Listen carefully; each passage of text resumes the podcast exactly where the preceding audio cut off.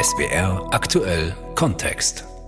Die EU hat dieses Jahr wieder drei Kulturhauptstädte am Start. Nach Bad Ischl und dem Salzkammergut vergangenes Wochenende feiert Tartu in Estland die Eröffnung des Kulturjahres. Unsere Korrespondentin Julia Weschenbach hat die Region im Vorfeld besucht, die unterschiedlichsten Menschen getroffen und viele bunte Eindrücke mitgebracht. Sie hören ihr Feature von Stickerbussen und Saunadebatten Europas Kulturhauptstadt Tartu in SWR aktuell Kontext.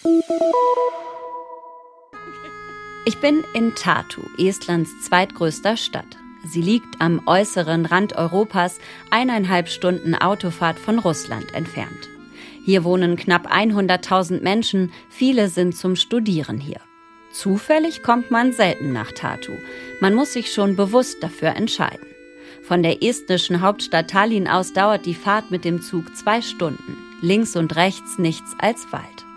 Auch Tatu ist grün, hat einen gemütlichen alten Stadtkern, den gerade eiskalten Fluss Emajogi, der sich von Norden nach Süden durch die Stadt schlängelt und, tja, viel mehr gibt es dann auch schon nicht zu sehen.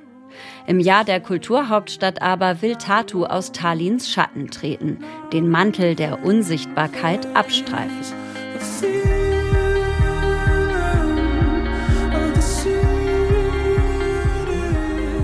Eine Million Besuchende wollen die Organisatoren herlocken. Das Programm bietet zwar keine großen Namen oder prunkvollen Prestigeveranstaltungen.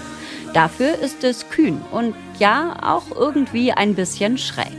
Die Universitätsstadt lädt zum Massenküssen auf dem Rathausplatz, zu einem Debattenfestival in der Sauna. Und sie schickt einen Linienbus auf die Straße, der über und über mit Stickern beklebt ist. Als er am Bahnhof unerwartet vor meiner Nase heranrollt, kann ich die unzähligen Aufkleber näher betrachten. Aliens, Brüste, Smileys, lila Katzen, ein riesiger Schriftzug. Wow!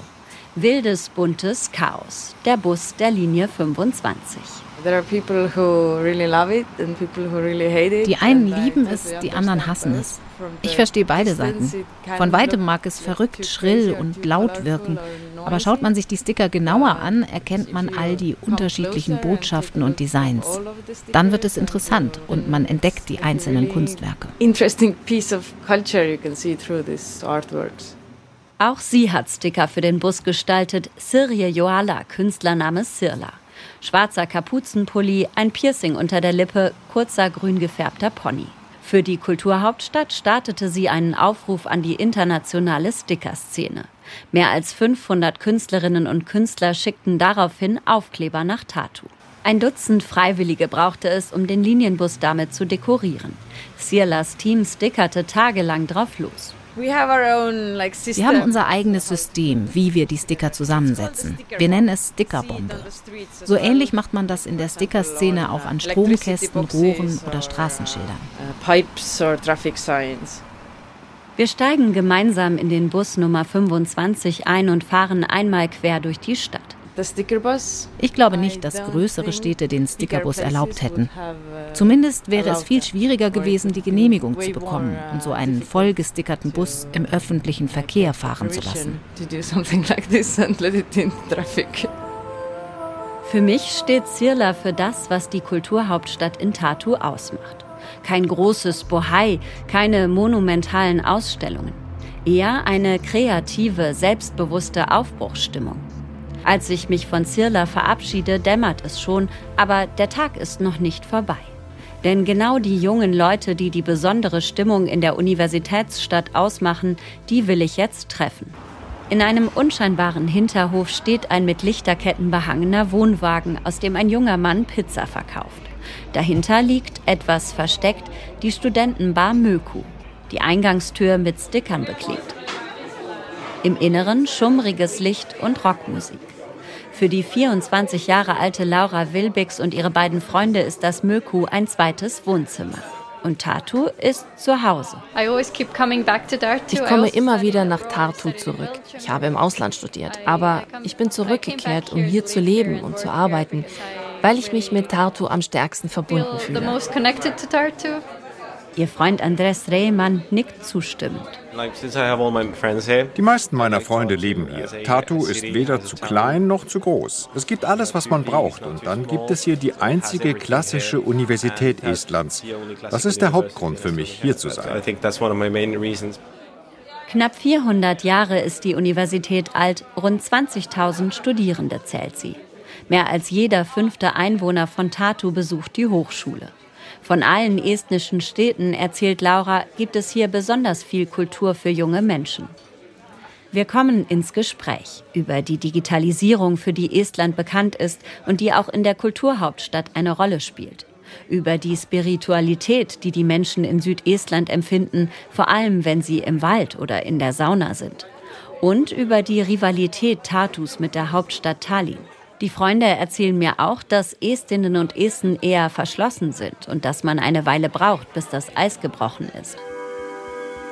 Ich mache mich mit dem Auto auf Richtung Süden, denn die 19 Gemeinden Südestlands sind ebenfalls Teil der Kulturhauptstadt. Unterwegs geht es durch Wälder, Wälder und noch mehr Wälder. Mein erstes Ziel ist ein Ort, an dem Natur und Technologie aufeinandertreffen. Die Farm von Timo Totz und seiner Freundin Marilise Rebane.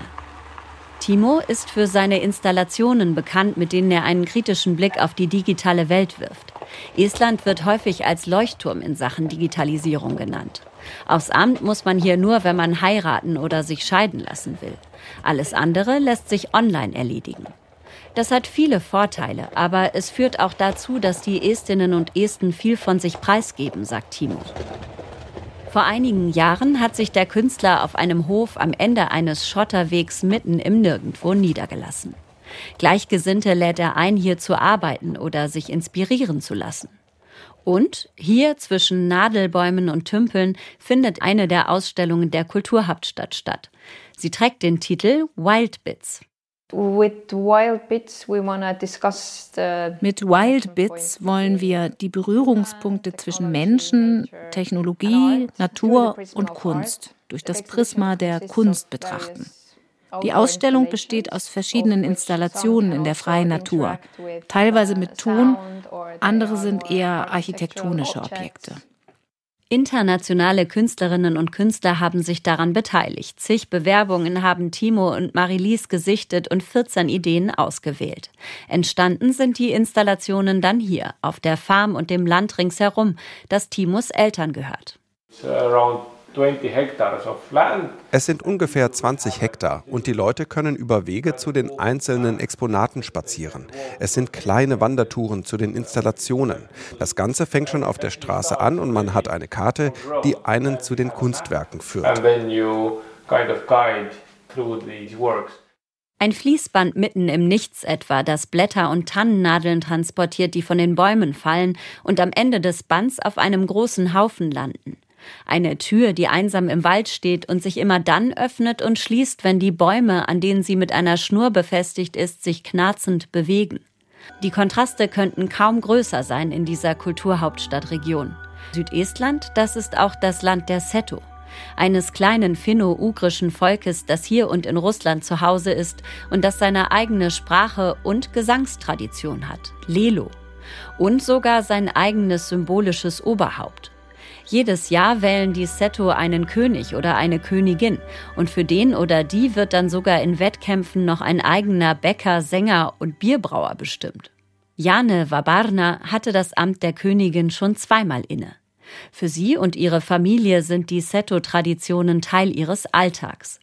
Als ich die 43-Jährige im Gemeindesaal ihres Heimatdorfs Verska treffe, trägt sie eine farbenfrohe Tracht. Äh, Meine Kleidung zeigt, dass ich auf ein Fest gehe, weil ich dieses Tuch trage mit zwei geflochtenen Zöpfen aus Leinen darunter, die den Kopf ein bisschen eckig aussehen lassen. Darüber kommt dieses Stirnband mit vielen Pailletten und Perlen. Und auf der Rückseite hängen bunte Seidenbänder herunter. Doch die Kleidung der Seto sagt noch viel mehr über Jana aus. Nämlich auch, ob sie verheiratet ist und wie alt sie etwa ist. Um Janes Hals hängen schwere Ketten mit Silbermünzen, die bei jedem ihrer Schritte klimpern. Viele der Münzen hat sie im Laufe ihres Lebens geschenkt bekommen. Ältere Frauen tragen deshalb meist mehr Münzen als jüngere. Auf Janes Brust prangt eine riesige halbrunde Brosche aus Silber. Äh, die Brosche symbolisiert die fruchtbaren Jahre. Sie wird von Frauen getragen, die geheiratet haben und Kinder bekommen können. Wenn die fruchtbaren Jahre vorbei sind, wird sie an die Enkelkinder weitergegeben.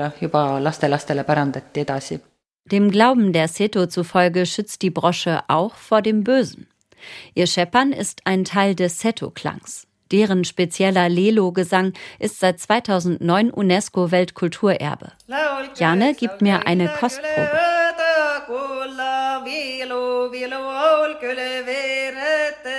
Zwei Drittel des historischen Seto-Gebiets liegen in Russland, doch nur einige hundert Seto leben noch dort.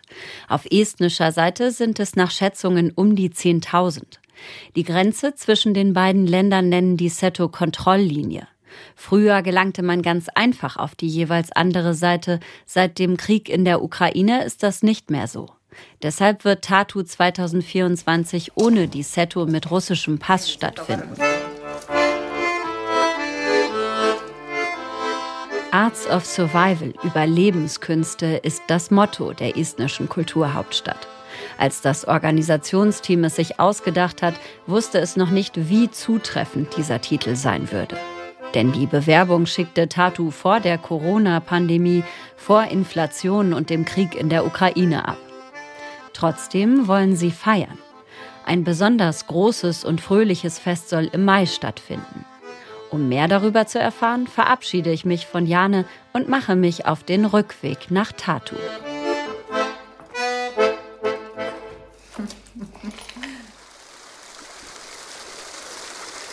Der Himmel ist blau, aber es weht ein ganz schön frischer Wind. Und ich stehe wieder an dem Brunnen vor dem Rathaus. Er ist gerade erst frisch renoviert für die Kulturhauptstadt. Zur Erinnerung, das ist der mit der Skulptur. Sie heißt Küssende Studenten und stammt von dem Bildhauer Matti Karmin. Das erzählt mir die Politologin Christel Jakobson, die ich hier treffe. Inspiriert von der Skulptur findet auf dem Platz im Mai das größte Event der estnischen Kulturhauptstadt statt, Kissing Tatu. Tausende Menschen werden sich dann genau hier treffen und es den beiden Studierenden nachtun. It's not just about this es geht aber jetzt nicht nur um Zungenküsse oder so, sondern zum Beispiel auch ums Umarmen oder einen Kuss, den eine Oma ihrem Enkelkind gibt. Es geht um so viel mehr als darum, seinen Partner oder die Partnerin zu küssen. Wir wollen mit Kissing Tartu ein breiteres Konzept von Liebe, Toleranz und Respekt präsentieren. Love and, tolerance and, and just respect really. Massen küssen und umarmen auf dem Rathausplatz, da kommt man sich ganz schön nah. Dabei gelten die Estinnen und Esten als eher distanziertes Volk. Selbst Händeschütteln zur Begrüßung ist nicht üblich. Exactly, right? Genau. Es ist eine Herausforderung. Wir waren uns am Anfang nicht sicher, ob die Leute da mitmachen würden. Aber wir nehmen die Herausforderung gerne an. Are people going to actually come along with us on this journey? Einen Ort aber gibt es, an dem alles anders ist, an dem selbst Esten ihre Scheu ablegen und sich zeigen, wie sie sind. Die Sauna ist ein Ort der anderen Art. Zeit und Raum sind vollkommen anders dort. Deshalb ist die Sauna natürlich ein wichtiger Teil der Kulturhauptstadt. Im Frühjahr ist sie in Tartu Schauplatz eines Debattenfestivals mit dem Titel Naked Truth, nackte Wahrheit. Wenn man in die Seele der Menschen im Süden Estlands gucken will, so erzählen es viele in diesen Tagen, dann geht das am besten dort. Es ist schon spät, aber da muss ich unbedingt noch hin. Als mich ein Taxifahrer auf einem dunklen Parkplatz neben einem Hundepark absetzt, sehe ich erstmal nichts. Ich habe eine Einladung bekommen in eine Sauna am Fluss Emajogi oder genauer gesagt auf dem Fluss. Sie liegt auf einer schwimmenden Plattform und ist nicht öffentlich. Ich darf sie mir trotzdem angucken, hieß es, damit ich den Sehnsuchtsort der Esten kennenlerne. Im Dunkeln ist der hinter dem wild wuchernden Gebüsch am Ufer allerdings kaum zu finden. Und ich habe nur Koordinaten bekommen, keine Adresse. Zum Glück läuft mir Hannele Valkeniemi entgegen, eine quirlige Frau mit kurzen blonden Haaren. Sie ist nur mit einem Handtuch bekleidet und begrüßt mich überschwänglich. Die Finnin hat dafür gesorgt, dass wir kommen dürfen. Sie organisiert das Debattenfestival zur Kulturhauptstadt. Dass ich auf der Suche nach der Sauna umhergeirrt bin, sei durchaus gewollt, sagt sie. Hier kommt man nur durch die Empfehlung von Freunden rein. Es ist eine geschlossene Gesellschaft, kann man sagen. Denn wäre es offen für die Allgemeinheit und überall ausgeschildert, kämen zu viele Leute. Wir treten durch die beschlagene Glastür ein. Drinnen schlägt uns feuchte, warme, etwas muffige Luft entgegen. Ein kleiner Vorraum, links und rechts Sofas. Geradeaus sieht man schon den Ofen, der die Sauna beheizt. Es ist eine klassische finnische Holzofensauna, die aber genauso gut estnische Sauna heißen könnte, wie Hanneli mir versichert. Ein Dutzend Menschen sind schon da, splitternackt. Ich habe zwar einen Badeanzug dabei, aber den brauche ich hier wohl nicht. Hausherr Andrei Kulagin erklärt die Regeln. Wintersauna, im Winterschwimmersauna anfangen wir erst schwimmen, dann Sauna. Wasser ist 2 Grad. 2 Grad. Zu, zu kalt oder was? Warme, 2 Grad. 2 Grad. Warm? Vielleicht für einen geübten Winterbader, aber nicht für eine Anfängerin wie mich. Ich überwinde mich trotzdem, mit Hilfe der Profis. Atme aus. Tief durchatmen. And then, and then I go down quickly. Uh, yeah, you decide that you go to that point and that's it. And uh, during that you, you breathe out. That's it. You decide. And then, give, yeah? then come back. And then out. Der Tipp mit dem Atmen hat geholfen. Ich hab's geschafft. Nach dem eiskalten Bad im Fluss sind Hanneli und ich bereit fürs Schwitzen. Die anderen rücken zusammen, um Platz zu machen. Das Holz, auf dem wir ohne Handtücher sitzen, fühlt sich glitschig an. Hier ist es nicht still, wie wir es sonst aus der Sauna kennen.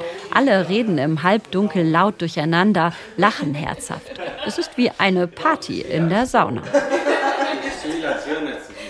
Im Mai diskutieren Besucherinnen und Besucher der Kulturhauptstadt in mobilen Saunen entlang des Flusses Emajogi. Uh, Wir brauchen die Sauna für die Demokratie. Das ist die Idee. Denn Demokratie braucht Dialog und neue Wege der öffentlichen Diskussion. Alles ist voll von Hassreden und giftiger Atmosphäre. In der Sauna ist es genau andersherum. Dort ist man nett zueinander und sucht nach einer gemeinsamen Plattform. Die Sauna ist ein Ort der Gleichheit. To try to search the common ground, the sauna is the place of equality. Wir sind auf jeden Fall alle gleich nackt und es fühlt sich inzwischen kein bisschen komisch mehr an, obwohl ich hier niemanden länger als eine Stunde kenne. In diesem Moment wird mir endgültig klar, was das Besondere an der Kulturhauptstadt Tartu ist. Sie lässt mich in eine Gegend in Europa eintauchen, die mir vorher fremd war und in die ich vielleicht sonst nicht gereist wäre.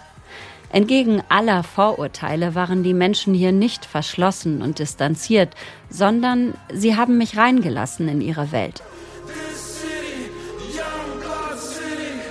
Nächste Woche feiert dann die dritte europäische Kulturhauptstadt Bude in Norwegen, aber morgen rückt erstmal das estnische Tartu ins Rampenlicht. Julia Weschenbach ist schon dort gewesen für SWR aktuell Kontext.